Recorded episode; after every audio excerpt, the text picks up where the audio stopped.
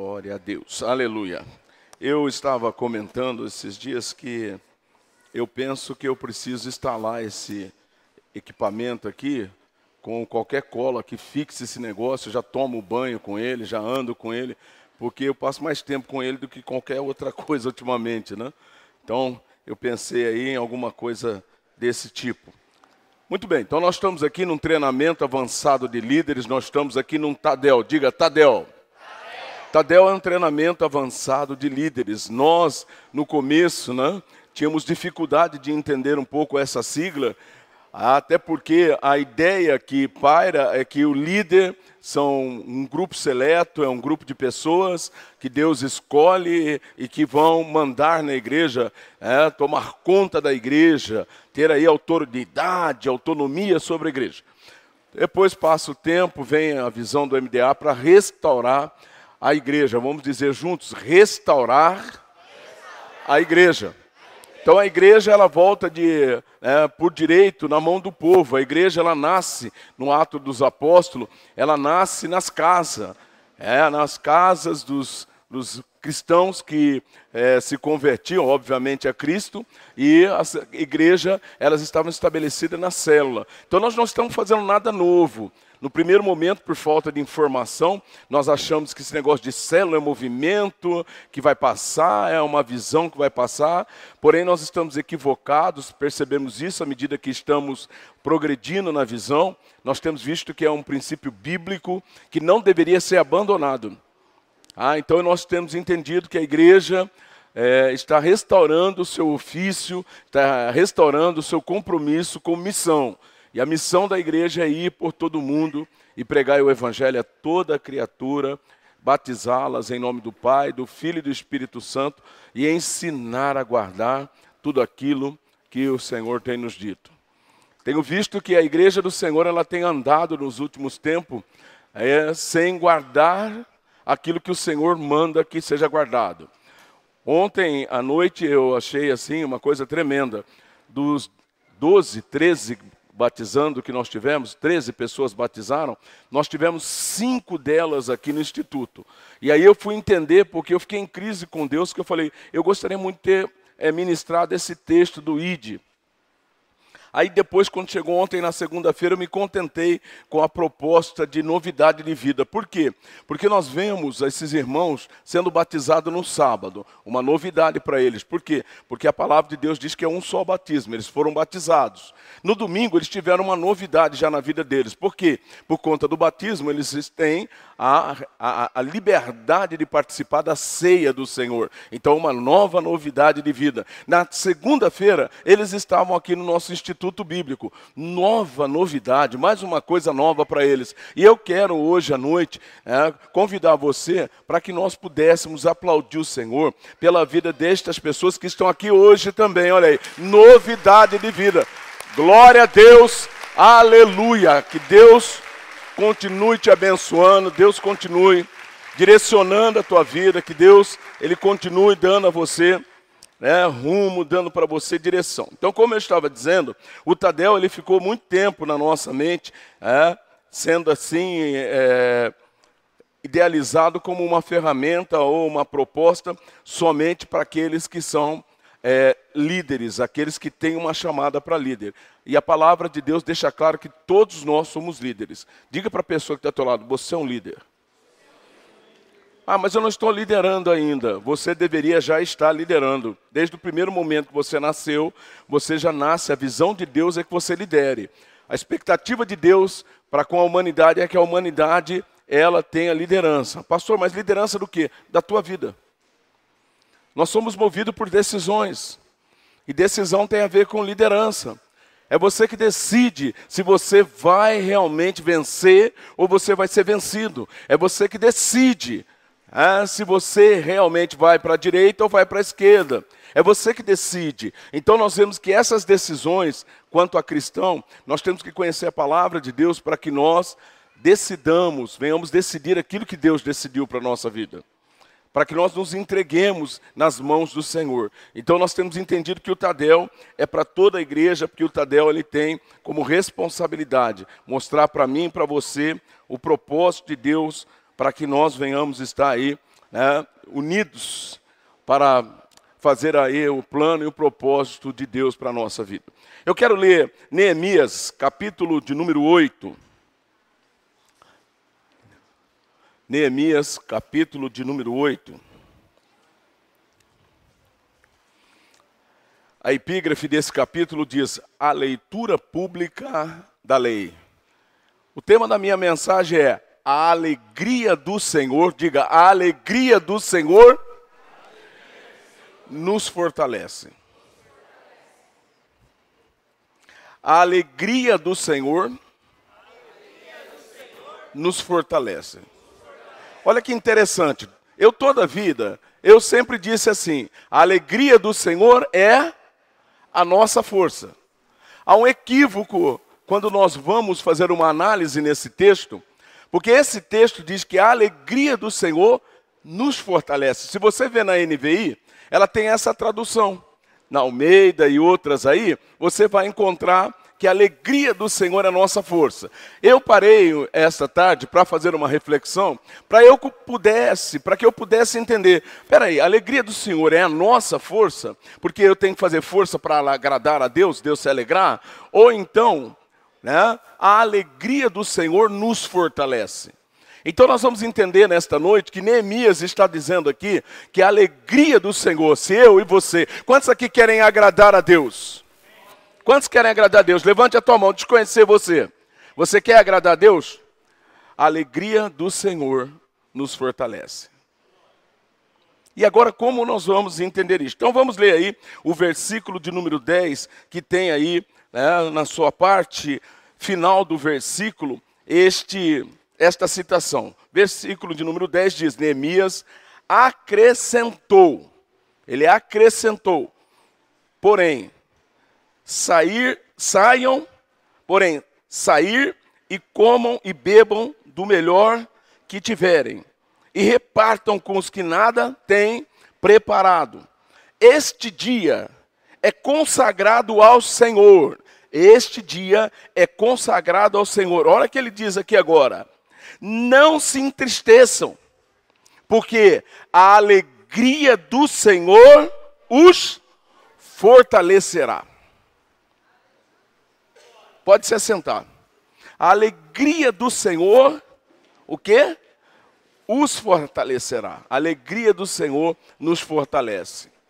Eu comecei aqui a fazer uma reflexão do que estava acontecendo, qual é o contexto. Eu gosto muito de fazer leitura né, da palavra de Deus e ver o contexto, o que, que, está acontecendo, quem, quando, onde, como e por quê. É a regra áurea, básica da hermenêutica. Eu preciso saber quando isso aconteceu, por que isso aconteceu, quem, quando, onde, como é que se deu todas estas coisas. Então nós vemos aqui, né, numa leitura, que nós sabemos da história de Neemias. Nós falamos isso na terça-feira passada. Neemias é um copeiro do rei e que num dado momento ele se sente é, é, desconfortado e preocupado. Na verdade, ele fica preocupado. E ele vê seus irmãos e pergunta para os seus irmãos: o que aconteceu com aqueles que permanecem lá em Jerusalém? Eles estão exilados desde. Diga, eles estão exilados.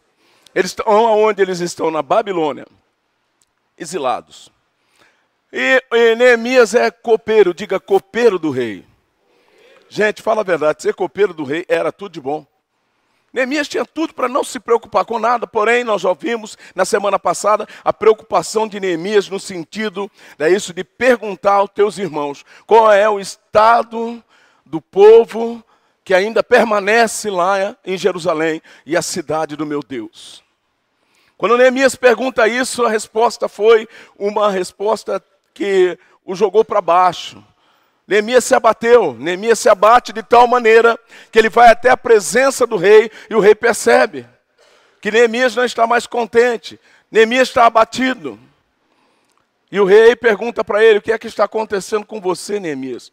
Ele diz: Como eu posso estar feliz sabendo que o meu povo, que está em Jerusalém, e a cidade cujo meu Deus está destruído os muros e as portas estão queimadas. Gente, eu começo aqui a pensar que coisa tremenda.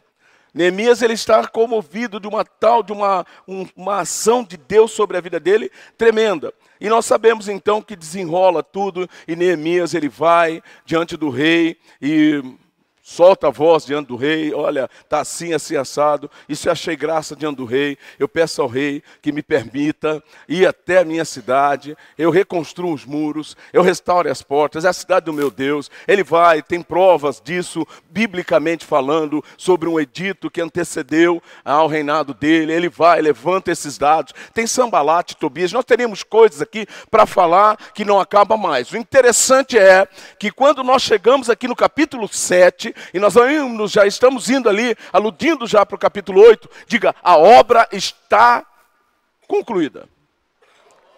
A obra está concluída, diga, em 52 dias, diga 52 dias. Tem muito a ver com o que nós vamos falar aqui hoje também. Nós temos que entender que nas coisas de Deus nós precisamos estabelecer alguns alvos. Para Deus nós temos que estabelecer alguns alvos. Neemias, quando ele está diante do rei, o rei pergunta para ele, Neemias, quanto tempo você vai levar? Ele tinha que ter um cálculo, ele tinha que ter uma estimativa de tempo que ele levaria para ir para voltar, porque o rei queria saber o que, que ele ia fazer. Neemias tinha, diga, um planejamento, diga planejamento. Neemias tinha um planejamento, ele fez um planejamento, ele falou: Eu não posso ir daqui para lá sem que o rei me dê cartas, para que eu passe por fronteiras e não tenha problema. Eu preciso que o rei me dê cartas para que eu tenha material, para que eu possa fazer o reparo das portas. Olha, ele tinha toda uma estratégia de Neemias. Havia em Neemias toda uma estratégia para ele fazer aquilo. Na igreja do Senhor, nós temos que começar a criar maturidade para que nós também tenhamos estratégias para que nós possamos avançar. Se nós queremos ter mil discípulos aqui, não se tem mil discípulos simplesmente orando e dizendo, ah, mil discípulos, e venham mil discípulos, eles não virão. Nós temos que ter estratégias para ir buscá-lo. Deus quer levantar aqui uma comunidade que realmente venha evangelizar, uma comunidade que tenha responsabilidade com as almas perdidas. Nós temos que pensar nisto. E Neemias é esse cara que ele não estava é, satisfeito porque a vida dele estava resolvida, ele era copeiro do rei. E quando termina isso, Neemias ele faz uma conclamação. Qual é essa? Ele diz: Vamos reunir todos aqueles que estão aqui na círculo vizinhança. Todos que estão aqui, vamos reunir. Porque nós temos que agradecer esse Deus que fez o milagre, diga em 52 dias. Gente, se vocês pegam a história, não foi só Neemias que tentou restaurar os muros. Não foi. Jerusalém foi, teve outras tentativas de restauração frustradas. Porém, Neemias, ele tinha um planejamento, ele tinha uma organização, e ele vai tá certo? Empreende e consegue, ele tem êxito. Só que ele não confiou e não, não, ele atribui sim as estratégias dadas a Deus é, para ele, mas ele quer agora tributar a honra e a glória devida ao nome do Senhor. Então, quando nós vamos lá no capítulo de número 7, nós vamos ver aí Neemias fazendo a lista dos exilados. Nós vamos ver aí, é um capítulo assim um pouco cansativo, né? Porque é uma lista dos exilados que retornaram lá para Jerusalém, tá? Então nós vemos ele vai, vai, vai, né? Evoluindo, e aí ele chega lá no capítulo de número, diga capítulo de número 8. E no capítulo de número 8, o que, que nós vemos aí como epígrafe? A leitura pública da lei. Neemias ele faz uma conclamação, segundo os estudiosos, aproximadamente 50 mil pessoas foram reunidas nessa reunião. Aproximadamente 50 mil pessoas. E o que, que acontece? Olha aí o que diz o versículo 1 do capítulo 8. Todo o povo, diga todo o povo, juntou-se como se fosse um só homem na praça, em frente da porta das águas pediram ao escriba Esdras que trouxesse o livro da lei de Moisés que o Senhor dera a Israel. Gente, eu fico a pensar aqui como esse povo começa agora a entender que tudo aquilo que estava acontecendo, tudo que havia acontecido, tinha a ver com a distância da palavra do Senhor. A primeira lição que eu e você precisamos extrair desse texto é que nós temos que valorizar a palavra do Senhor, valorizar ah, o conhecimento das leis, do projeto, do plano de Deus para a nossa vida. E continua o texto dizendo: Assim, no dia primeiro do sétimo mês, o sacerdote Esdras trouxe a lei diante da assembleia, que era constituída de homens, mulheres, que eram o quê? Que era constituída de homens e mulheres e de todos os que podiam, diga, entender. Gente, tinha muita gente. Toda a família. Tragam as crianças. Aqui eu entendo o que é que Deus está trazendo para a nossa igreja nos dias de hoje. O que, que é? Conexão das nossas gerações com as gerações futuras para as nações. Ele está falando, ó, traga até as crianças, tragam elas, elas precisam entender, elas precisam estar aqui nessa solenidade. Elas têm que estar aqui para ouvir aqui os feitos do Senhor, ouvir a palavra do Senhor. E olha o versículo 3. Ele a leu em voz alta, desde o arraiar, ao raiar da manhã até o meio-dia. Gente, ao raiar da manhã, diga seis horas da manhã aproximadamente. E até o meio-dia. Fala assim, seis horas de culto. Seis horas de culto. Fala aí para a pessoa que está lá. Você aguenta, filho? Tem gente que aqui o culto né, dá uma, uma estendidinha, uma hora e quinze, uma hora, é, duas horas e quinze, duas horas e meia, já começa a ficar possesso. Não é isso? E já vai para lá, levanta, coça, dá, dá, dá, dá, dá coceira, dá urticária, dá, dá todo tipo de coisa na pessoa. Eu nunca vi igual. Eles ficaram, diga, seis horas. Gente, vamos falar a verdade. Um culto de seis horas, o que, que vocês imaginam? Fala a verdade, o cara é muito bom orador, é ou não é? É um cara que tem uma técnica desenvolvida, é um, é um cara assim, muito bom, né? Pintou o fundo da igreja de preto para poder ficar com a atenção toda voltada para ele, não é isso? Ele fez coisas tremendas. Diga não. Não. Ah, então ele usou regras de oratória. Pastor, esse cara é o pai da oratória. Diga não. Pastor, o que esse cara fez? Diga, leu a palavra do Senhor. Você não entendeu ainda? Ele leu a palavra do Senhor.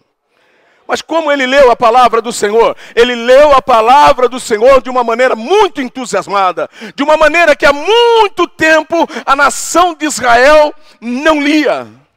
Há muito tempo a nação de Israel se afastou da palavra do Senhor. Uma primeira lição que hoje Deus quer fortalecer é a minha, a tua vida. Quantos querem aqui alegrar a Deus e Deus fortalecer você? Leia a palavra! A palavra fortalece. Você pode aplaudir o Senhor, porque a palavra nos fortalece. A alegria do Senhor, a alegria do Senhor é ela que nos fortalecerá. Nós vemos que eles começaram a ouvir a palavra, o entusiasmo, a empolgação. Eu fiquei a pensar aqui, devia ser uma mensagem que esse Esdra, meu Deus, eu preciso aprender as regras de oratória dele. Será o que é que ele fazia? Eu fui examinar, ele não fazia nada mais, nada menos do que ler o texto. A nação há tanto tempo que estava distante da palavra, que o desejo de ouvir a palavra de Deus era tão grande, mas tão grande, tão grande, que eles não se preocupavam com a hora. Eles não se preocuparam com o tempo. O texto bíblico continua dizendo: Ele a leu em voz alta, desde o arraial da manhã até o meio-dia, de frente para a praça, em frente da porta das águas, na presença dos homens, mulheres e de outros que podiam entender. E todo o povo ouvia com atenção a leitura do livro da lei. Gente, vamos falar a verdade. Lendo com só ouvindo com atenção a leitura. Ele estava lendo. Simplesmente lendo. Nós precisamos ler a palavra. Diga para a pessoa que está ao teu lado, leia a palavra. Leia a palavra. A palavra nos fortalece. É a palavra que nos encoraja. É a palavra, nós temos que crer na palavra, é a palavra. Diga para a pessoa que está ao teu lado, é a palavra. É a palavra, é a voz de Deus para mim e para você. O versículo 4 diz: O escriba Esdras estava numa plataforma elevada, de madeira, construída para a ocasião. Ao seu lado, à direita, estavam Matatias, Semar, Anaías, Urias, Ilquias, Maacéias, e à esquerda estavam Pedaías, Misael, Malquias, Assum, Asbadana, Zacarias e Mesulão. Gente, eu começo a ver o pessoal da supervisão. Aqui são os homens da supervisão. Não vamos entender isso, porque mais lá na frente, esse povo não estava satisfeito com seis horas de culto. Nós vamos entender isso mais na frente. Ele está estabelecendo aí essa liderança. Versículo de número 5: Ezra abriu o livro diante de todo o povo, e este podia vê-lo, pois ele estava no lugar mais alto. E quando abriu o livro, o povo todo se levantou. Gente, está pensando que é sentado gostosinho no arzinho condicionado? A gente ainda tem capacidade ainda de ficar indignado com o tempo e tudo, num ar-condicionado, numa cadeira limpinha, ajeitadinha, ó. Olha o cheirinho assim de que lavaram aqui, passaram uma água. Gente, vocês precisam ver um negócio desse. O Johnny mudou de cor aqui hoje. Eu vi um milagre acontecer aqui. Cheguei uma hora aqui, eu falei, nossa, nós contratamos um rapaz, um criolinho para fazer o serviço, tem um branquinho. Aí depois fui ver, o Johnny estava todo empoeirado. O Johnny estava parecendo um alpino. Gente, olha que para o Johnny ser um alpino é uma coisa muito séria. Vamos aplaudir o Senhor pela vida do Johnny, pela vida do Ariovaldo, André, esse pessoal que hoje empenhou aqui, ó, legal, bacana no trabalho. Muito legal, muito bacana o trabalho desses caras. Gente, esse homem, quando ele abre o livro, o pessoal nem fica sentado. O pessoal ficou em pé. Diga, o pessoal ficou em pé. Mas por que, que eles ficaram em pé, pastor? Sabe por quê? Porque a ansiedade e o temor do Senhor era muito grande. Eles ficam em pé. E tanta ansiedade de ouvir a voz de Deus, eles ficaram em pé. E a palavra de Deus no versículo 5 diz: Esdras louvou o Senhor o grande Deus, e todo o povo ergueu a mão e respondeu: Amém. Amém. Então eles adoraram o Senhor prostrado, rosto em terra. Há um princípio que há muito a igreja do Senhor se perdeu. Nós perdemos o princípio da reverência. Perdemos a reverência.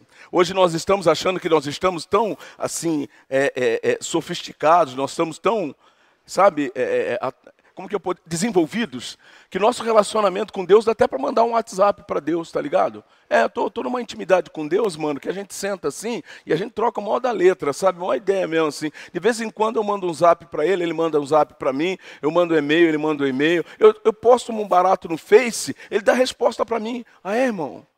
Você está íntimo mesmo com Deus, né? É, e de vez em quando ele fala, senta aí, mano. Quem fala? Deus, Deus ele me chama de mano. De vez em quando ele, senta aí, mano, senta aí, brother. Olha para a pessoa que está e fala, pô, você está íntimo mesmo, isso é poderoso, isso é poderosa mesmo. Gente, a reverência é tudo. A alegria do Senhor, olha, o que, que é? É o quê? nos fortalece. A alegria do Senhor nos fortalece. Vocês estão começando a ganhar aí a ideia do que eu estou querendo levar? Você entender? Deus começou a se alegrar dessas pessoas. Deus começou a se alegrar da maneira deles adorar. Deus começou a se alegrar da maneira que eles estavam recebendo a palavra. Deus começa a se alegrar. Deus ele se alegra com a maneira que eu recebo a palavra, como eu processo a palavra. Deus se alegra da maneira que eu me coloco na presença dEle. A minha oração nesta noite é que nós saibamos realmente reverenciar aquele que de direito, aquele que me chamou, aquele que te chamou, aquele que me salvou, aquele que te salvou, aquele que me libertou, aquele que te libertou, aquele que me curou, aquele que te curou, e aquele que nos alistou eu, quando comecei a olhar isso, eu digo: Deus, o Senhor deve ter ficado muito emocionado. Deus deve ter ficado emocionado. Há muito, diga há muito tempo, nós vamos ver que a nação de Israel, desde os dias de Josué, se corromperam. Josué ele erra na transição. A minha oração é que eu e você não erremos na transição. Josué é um exponencial quando nós olhamos na Bíblia, mas ele peca ao terminar egoisticamente, ainda dizendo, e nós temos a capacidade muitas vezes de dizer isso: eu e a minha casa serviremos ao Senhor. Ele, como líder, né, ainda fala: e vocês se virem no, nos 30. Eu digo, meu Deus, que incompetência esse cara. Fez tudo certo. Aceita o discipulado. Diga, olha, ele ficou, sabe quanto tempo sendo discipulado, Josué? Diga, 40 anos. 40 anos sendo discipulado. Você já imaginou? Por um cara mega top power. Diga Moses. Pô, cara mega top, gente. Pô, 40 anos dando a letra pro cara. O cara tem a capacidade na transição de esquecer tudo o que foi ensinado e não deixou legado. Uma coisa mais triste ainda, que eu também uso, é cabe em alguns momentos, mas nesse momento se tornaria uma gafe, era usar eu e a minha casa servimos ao Senhor. Ele não teve a capacidade de deixar um filho, um legado para um filho das coisas do Senhor. Não deixou, ele não deixou sucessor, Paulo nem para cuidar da nação de Israel e nem da sua casa, ele não foi capaz de fazer, sabe, de levantar um discípulo dentro da sua própria família, da sua casa. A minha oração é que tudo comece dentro da nossa casa, sabe por quê? Porque eu profetizo que os teus filhos, de olhos abertos aqui, todos os nossos filhos, em gênero, grau, número serão melhores do que eu e você. Aplauda o Senhor, diga amém, diga amém, diga amém, amém. Como disse ali a nação ali, aquele povo, naquele momento ali desse cerimonial tão maravilhoso promovido por Neemias. O povo disse amém. Amém, sabe o que significa? Amém. Assim seja. Eu concordo. O povo ouvia atentamente, e ainda ele termina, ele para, compreendeu? A liturgia olha para o povo, e aí o povo olha tão consciente, eles dizem lá: Esdras louvou o Senhor, o grande Deus, e todo o povo ergueu. Aleluia. Você pode erguer as tuas mãos, você pode levantar as tuas mãos e dizer amém, amém, amém, amém, amém, grande Deus, faça a tua vontade, faça a tua vontade. A nação toda, ali aquela assembleia toda, aproximadamente 50 mil pessoas, levantando a mão, eu fico a pensar, já pensou 50 mil pessoas num louvor desse dizendo amém, amém, 50 mil pessoas. O céu se abriu, diga, o céu se abriu. Com certeza o céu se abriu. Então eles adoraram o Senhor prostrado, rosto em terra. Agora eles não vão mais se assentar, agora eles não vão ficar mais em pé, eles não se veem mais dignos de poder ficar em, em pé ou sentado na frente de Deus. Ele é a única forma que eles são inspirados ali, sabe o que é? Se prostrar com o rosto em terra. Se prostrar com o rosto em terra, você sabe o que, que significa isso? É a expressão da maior humilhação diante da exaltação de uma autoridade que você está diante dela. Eu fico a pensar que tem algumas pessoas que já não, não se ajoelham mais, porque é, não fica bem, pastor, você entendeu? Pode ferir meu joelho, não fica bem. Depois, quando eu for na praia, as pessoas verem alguma coisa diferente dos meus joelhos. Eu sou de uma geração que nós fazíamos questão de ter os joelhos de dromedários. Era. A gente gostava mesmo de ver meu joelho mesmo. Você é crente mesmo, mostra o teu joelho, mano. Nós somos de uma geração que tinha que mostrar o joelho. Não, eu oro pra caramba, olha pro joelho. Pede aí, olha aí, tá muita gente de bermuda, olha o joelho aí do irmão aí, né? as mulheres aí da mulher. O que, que é isso? Passei até um creminho assim para nem. Uh. Prostraram-se de rosto em terra. E nós não estamos falando de prostrar o rosto aqui na igreja, não. Nesse chãozinho limpo aqui, não, gente. Nós estamos falando na terra mesmo, na areia, sabe? Ensinar o mês de, de adoração ao Senhor. Versículo 7. Os levitas Olha aí, tem uma lista imensa, tal, né? Instruiu o povo na lei e todos permaneciam ali. Coisa linda. Leram o livro da lei de Deus, o 8, interpretando-o e explicando-o, a fim de que o povo entendesse que estava sendo lido. Sabe o que nós precisamos? nós precisamos sair da, da igreja, da, sabe, da casa do Senhor, de um treinamento como esse, nos domingos de celebração. Nós temos que sair entendendo. Nós temos que sair daqui, é o que, que eu preciso fazer, aplicação, diga aplicação. Aplicação, diga com convicção, diga aplicação. Aplicação é o que, é o que eu vou fazer com esta informação. Como eu vou colocar em prática na minha vida, eu vou atuar, eu tenho que ter esta atuação. O povo ali, eles não estavam ali simplesmente para ouvir a palavra, para um protocolo que vai lá para o nosso trilho, porque o líder tem que preenchê-lo, e depois vem uma supervisão, se eu não aparecer, um vai ligar, o outro vai vir visitar, e vem um monte de conversa para cima de mim. Não! Não! Não! Eles aprendiam para praticar, eles tinham desejo de colocar em prática tudo aquilo que eles estavam ouvindo. Por isso que eles estavam dando ali todo, ao todo o povo, entendeu? Entendimento. Diga para o irmão, para o irmão que está ao teu lado, Deus quer abrir o teu entendimento. Porque o príncipe desse mundo, ele quer cegar o nosso entendimento. Quando fala de cegueira, nós pensamos que é visual, não é. É cegueira de entendimento. Hoje tem muitas pessoas que não entendem aquilo que Deus tem, aquilo que Deus quer, o propósito de Deus para a tua vida. Versículo 9 diz assim: Então Neemias, diga então Neemias, o governador, Esdra, o sacerdote e escriba. Interessante que Esdras, ele parece ter entendido tão bem a coisa que ele não ficou também só com uma responsabilidade, ele assumiu duas. Tem muita gente que também, ah, sabe, olha, já está bom demais eu ser líder de célula. Eu quero dizer uma coisa para você. Se você ficar aquém daquilo que Deus tem para você, é pecado, tanto quanto não fazer nada. Tem muita gente que é assim, ah, olha, já está bom demais, hein? Já, ó, já abri minha casa, a minha casa está aí, tá? Minha casa é Betel, pode ficar aí como hospedagem da casa de Deus, porque agora é Betel, aqui é minha casa, a arca pode entrar, eu quero a benção de Obed-Edom. Eu quero dizer que há alguns de nós aqui, eu sempre falei isso lá no projeto, há alguns de nós aqui, vamos ficar a vida toda envolvida no projeto. E quem não me ouviu, não está em pé até hoje fica numa gangorra, fica numa montanha russa doida. Uma hora está empregado ganhando muito bem, daqui um pouquinho está lá perdido lá embaixo sem nada de novo, e daqui um pouquinho, por quê? Porque não obedeceu o mando do Senhor. Um dos princípios fundamentais é que se você tem juízo, quem tem juízo aqui? Levanta a mão, acredita que tem.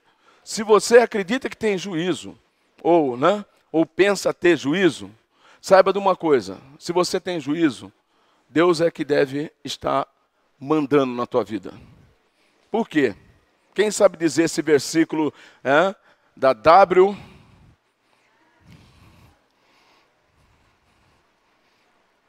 L, linguagem de hoje. Valdomiro na linguagem de hoje, tá certo?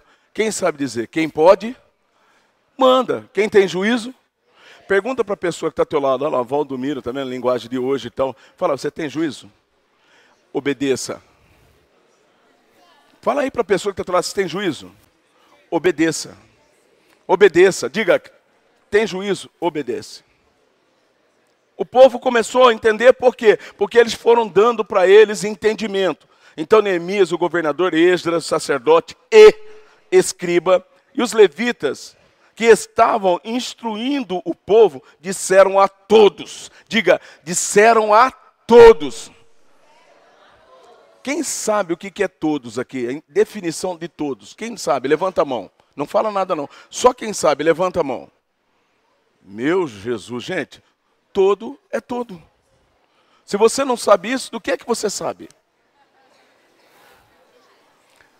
Diga para a pessoa que está à tua direita, todo envolve eu, você, da esquerda também, de lá para a esquerda, direita, à frente, atrás, quem está nos vendo, quem está aqui, quem está, todos é todos, diga todos é todos.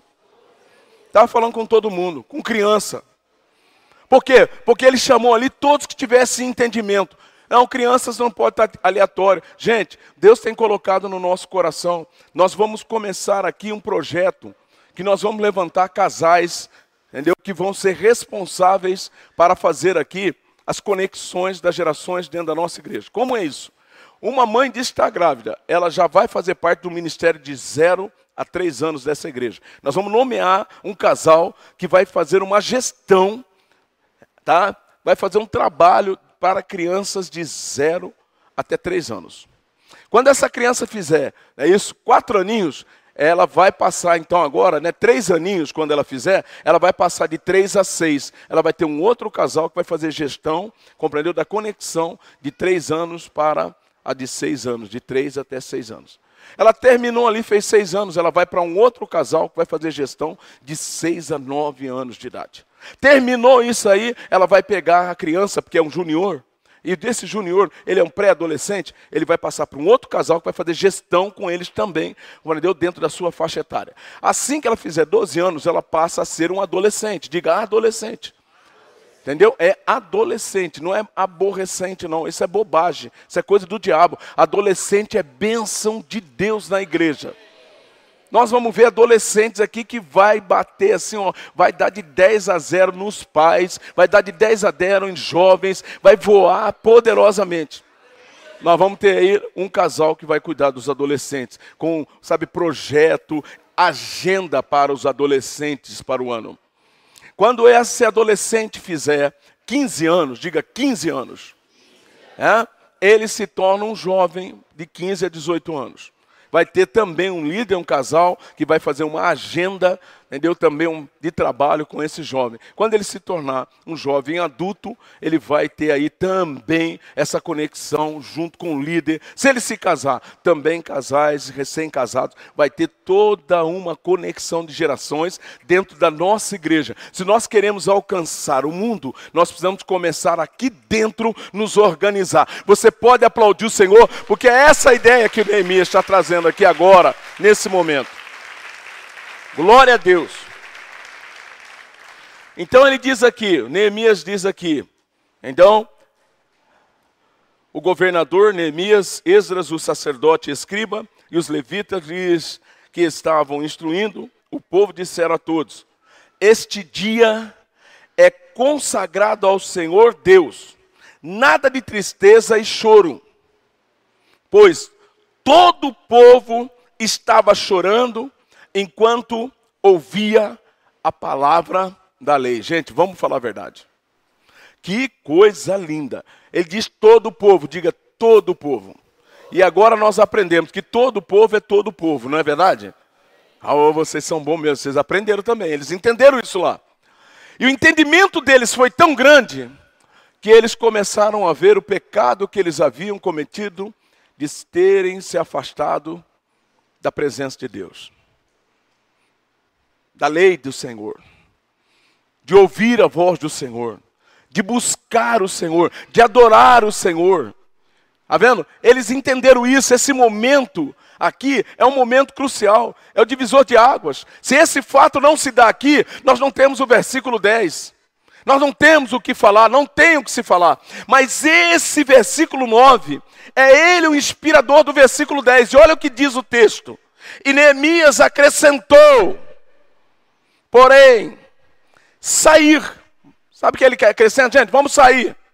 O povo está chorando. O povo está consciente do pecado que cometeu. Estão quase lá 50 mil pessoas chorando, arrependidas do que havia acontecido com a nação de Israel diante da lei do Senhor, das promessas de Deus para eles, das bênçãos de Deus para eles, dos feitos de Deus para eles. E eles agora estão lúcidos. Eles estão lúcidos. Eles entenderam que loucura nós cometemos. Esse é o versículo 9, é a hora que o povo, diz aí, pois todo o povo estava chorando enquanto ouvia as palavras da lei. Todo o povo chorava. E o povo foi tomado, acometido por uma ação, eu tenho certeza, do Espírito Santo.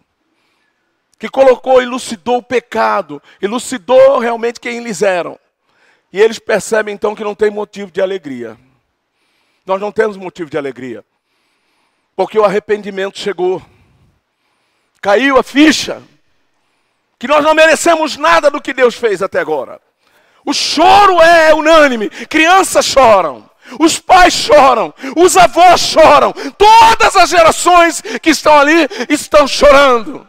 E eu entendo que lá do trono de Deus, Ele olha, e Ele envia o Espírito Santo ali naquele momento e fala: Neemias, você vai ser minha boca aí para este povo. E Neemias abre a boca e ele diz: acrescentou, porém, sair, saiam, comam, bebam, do melhor que tiverem, e repartam com os que nada têm preparado. Olha o que ele diz agora. Este dia é consagrado ao Senhor. Não se entristeçam, porque a alegria do Senhor os fortalecerá. Eles receberam um bom ânimo para poder sair, evangelizar, falar dos bens, falar das bênçãos do Senhor sobre a vida deles. Eles entenderam aqui nesse momento. E aí eu digo: esse texto, essa tradução está mais dentro da realidade do contexto. Que a alegria do Senhor nos fortalecerá. Sabe o que é? Deus se alegrou do arrependimento. Deus se alegrou da adoração. Deus se alegrou. Deus se alegrou do culto que eles estavam prestando. A minha oração é que Deus se alegre dessa comunidade, que o Espírito Santo nos leve a ter essa mesma, sabe, essa mesma performance, essa mesma entrega. E aí o texto vai discorrendo, discorrendo, discorrendo, e quando nós chegamos lá no versículo 18, ele diz assim: Dia após dia, desde o primeiro dia até o sétimo dia da festa, Esdras leu o livro da lei de Deus eles celebraram a festa durante sete dias, diga sete dias. E no oitavo dia, conforme o ritual, houve uma reunião solene. Gente, versículo 17, olha o que ele diz aqui: Todos os que tinham voltado do exílio construíram tendas e moraram nelas, desde os dias de. Desde os dias de. Diga, Josué. Lembra que eu falei lá no começo que tem uma mancada do Josué? Está citado aí. Desde os dias de Josué, não deixou legado. Desde aqueles dias eles esqueceram que tinha uma festa que era um memorial, que deveria sair e ficar em tendas por sete dias, diga sete dias em tendas. Para quê? Para trazer a memória, a lei do Senhor. Sabe, a palavra do Senhor para nós, a palavra do Senhor para a nação de Israel. E ele diz aqui: todos os que tinham voltado do exílio construíram tendas e moraram nelas, desde os dias de Josué, filho de Num, até aquele dia. Os israelitas não tinham, olha só, gente, não tinham celebrado a festa desta maneira, e a alegria deles foi muito grande. A minha oração é que Deus possa ver a maneira que eu e você temos orado, a maneira que eu e você temos adorado que Deus sonde o meu e teu coração. E a minha oração é que o mesmo feito que deu ânimo ao coração dessas pessoas que estavam ali arrependidas, entristecendo, querendo, sabe, sabe se esconder de Deus, porque ficou claro para eles o pecado. Mas eles receberam de Deus um fortalecimento. Se alegrem. Por quê? Porque o clamor, a oração, a adoração, a devoção de vocês chegaram, chegou até mim. Por isso, saiam, comam do melhor. Eu quero profetizar sobre a tua vida. Deus tem o melhor dessa terra para você. Deus quer que nós comamos e bebamos o do melhor. Mas quando nós estivermos recebendo o bom do melhor, nós não podemos esquecer daqueles que não têm. Nos coloquemos em pé. A minha oração é que Deus nos fortaleça. Quando nós lemos lá Filipenses capítulo de número 4, o versículo de número 13. Paulo diz: Tudo posso naquele que me fortalece. Também já vi usar isso de forma deturpada. Ele está dizendo, se você vê o contexto, Paulo está falando de situações adversas.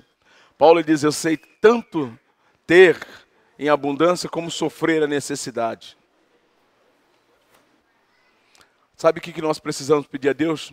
Deus, me fortalece. A alegria do Senhor nos fortalece. Agora, como que eu alegro o Senhor? Pergunta, pastor, como que eu alegro o Senhor? Orando, adorando, entendeu? Com entendimento, se prostrando, se derramando na presença de Deus. Deus ele se alegra quando ele vê um coração contrito, um coração grato pela salvação. Aquela nação entendeu isso, os feitos de Deus, o cuidado de Deus, o zelo de Deus por eles. E eles se colocam de uma maneira que Deus diz: Eu vou fortalecer vocês. A minha oração é que o Espírito Santo nos fortaleça. Ele traga alegria. Na obra do Senhor, nós não podemos fazê-la se não tiver no nosso coração alegria. A minha oração é que a partir de hoje você seja um líder de célula alegre, que você seja um hospedeiro, entendeu? um anfitrião, com uma casa que realmente seja Betel, a tua casa seja, diga Betel. Sabe o que é Betel? Diga casa de Deus aceitando uma cela na tua casa, sua casa se torna uma casa de Deus. É uma referência para as pessoas que têm necessidade, que o texto bíblico está dizendo aqui. Deus te deu uma casa. Essa casa você precisa compartilhar com as pessoas. É egoísmo nosso não abrir para uma célula. Por isso que ele falou: saiam, comam, bebam melhor. Mas não se esqueçam daqueles que não têm.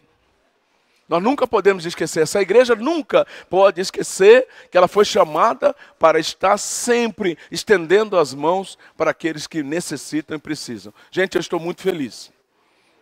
Nós estamos atingindo aproximadamente, pelo que eu tenho visto, hoje eu vi lá as fotos, é, eu louvo a Deus pela vida da Silvana. Silvana, ela mandou umas fotos lá para a Aline. Gente, quantos brinquedos tem lá, Silvana? Ah lá, falei para a Aline, falei, Aline, tem mais ou menos uns 300 brinquedos aqui. Só a Silvana, gente. 300 brinquedos. Eu, eu com medo ainda, falando com alguém, falei assim, sabe, se Deus abençoar, a gente vai chegar a uns mil, uns dois mil brinquedos. Gente, agora eu estou poderoso. Eu estou vendo que nós vamos atingir aí uns três, quatro, uns cinco mil brinquedos. Eu estava preocupado assim, porque é uma variedade de brinquedos. Aí o garoto vem e fala, eu quero Homem-Aranha mas também quer o calinho. E aí, você não dá o carrinho? Só dá o Homem-Aranha ou só dá o carrinho? Eu falei, meu Deus. Fala, você, sabe, você, você, sabe, consolida um sonho e abre uma brecha para um outro pesadelo. Falei, Deus, vai ser difícil falar não para uma criança, mas também dá dois para um e não dá para um outro. Deus está operando maravilhas no nosso meio.